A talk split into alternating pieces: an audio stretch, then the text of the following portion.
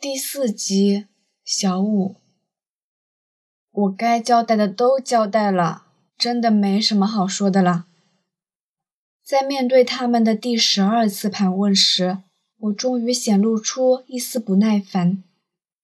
要知道，自我记事起，我从来就不会在任何人面前显露出不耐烦，不管是面对傅先生，还是手底下的那帮人。阿江。再熟悉不过的声音自身后传来，我闻言转过头去看来人。真的是你吗？我还是不敢相信他会出卖傅先生，我非得听他亲口说出来才行。事发的那天，一切都很平静。我在自己的房间里梳理第二天婚礼上的流程，傅先生在书房。忽然。小区保安系统发出一级报警声，我刚要问他们发生了什么事，却接到了眼镜的电话：“江哥，出事了，快带傅先生走！”我想也没想，就掏出手枪，冲上楼去喊傅先生。只听得眼镜在电话里最后说了一句：“是小五”，便就变成了盲音。他们来得太快，部署的太周全。我和傅先生的手枪刚上膛，他们就已经破门而入。第一批冲进来的大约有十人。我望一眼窗外，仍有源源不断的人员赶来。别过来，不然我开枪了！情急之下，我只能一把抓住最前进来的一名警员，用枪抵住他的脑袋，威胁他们：“阿佳，进书房。”傅先生话音刚落。就一把扯过那名人质，眼睛都不眨一下的往他的左脚上开了一枪。那群原本还蠢蠢欲动、伺机夺人质的警察们都被这一枪给吓傻了，纷纷止住前行的脚步。我和傅先生将那名人质一起拖进了书房，房门是防弹的，他们一时半会儿进不来。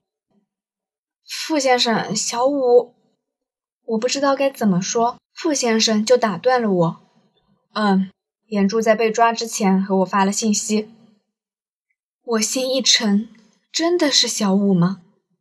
他口口声声叫他行哥，他吊儿郎当的哄何小姐高兴，他还在危机关头替傅先生挡子弹。傅先生对他也是那般好，想着他不学无术，便有心安排他到公司来上班。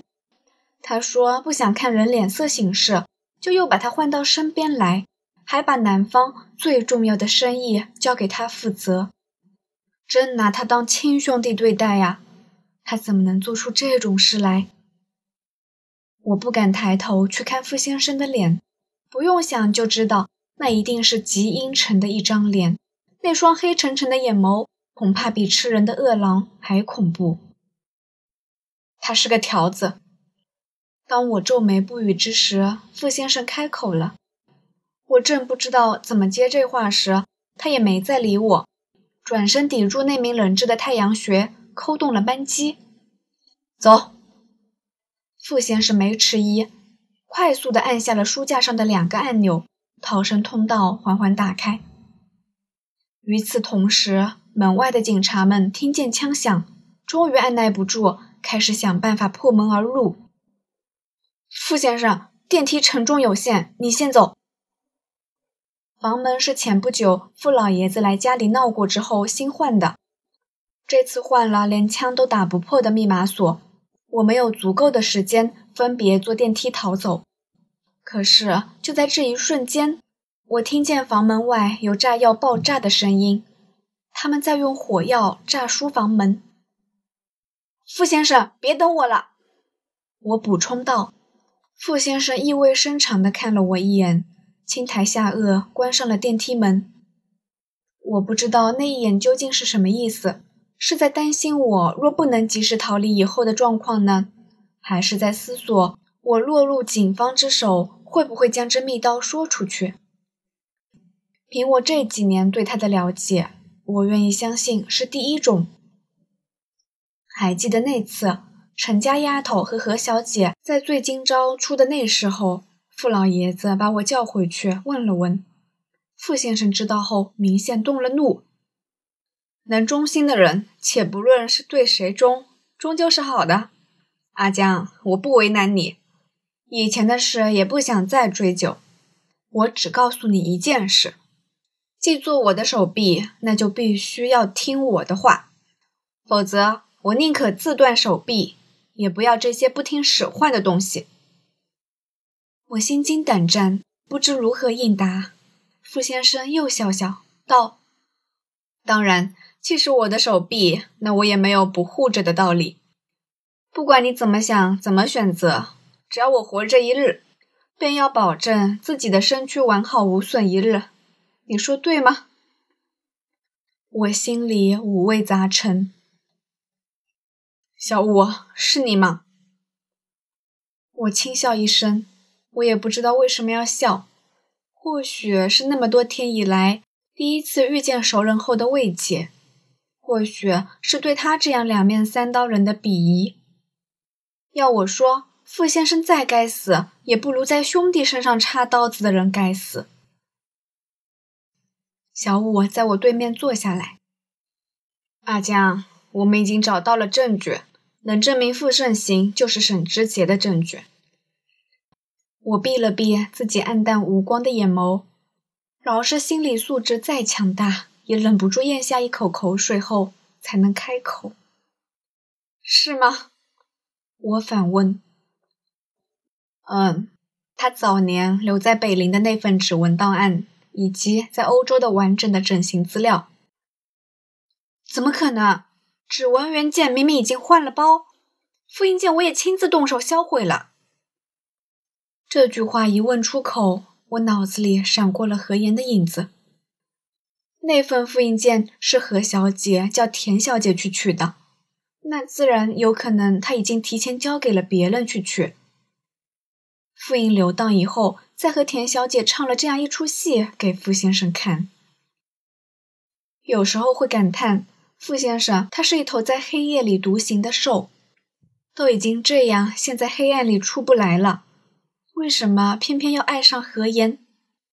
最终还因为何言而死？真的会有一种爱情是非他不可的吗？真的会有一种依恋是矢志不渝的吗？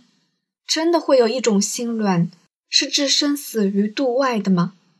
我不懂。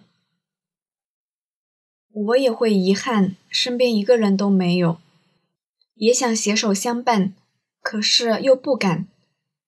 爱情太短暂，快乐又转瞬即逝，不如放弃拥有，至少不会太难过。傅先生前三十年也是这样想的吧？只是无奈。何言美丽、聪明、冷静自持、勇敢理智、坚毅果断、隐忍智慧、能屈能伸，让他深陷其中。他自私的认为何言有一天是可以原谅他的。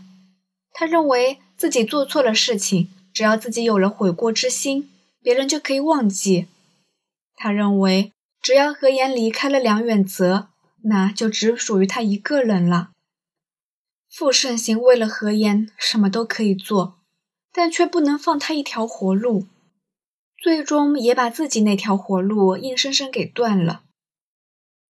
善恶福报，因果循环，我多心疼他，心疼他那样小心翼翼的讨好何言，心疼他不能以自己的身份活着，心疼他从小学到的就只有争夺、利用。欺骗和背叛，心疼他没体会过多少亲情爱情，不知道爱是什么；心疼他从黑暗中伸出手，想要挣脱黑暗，坠入光明的心；心疼他好不容易看见点光，想要抓住，可是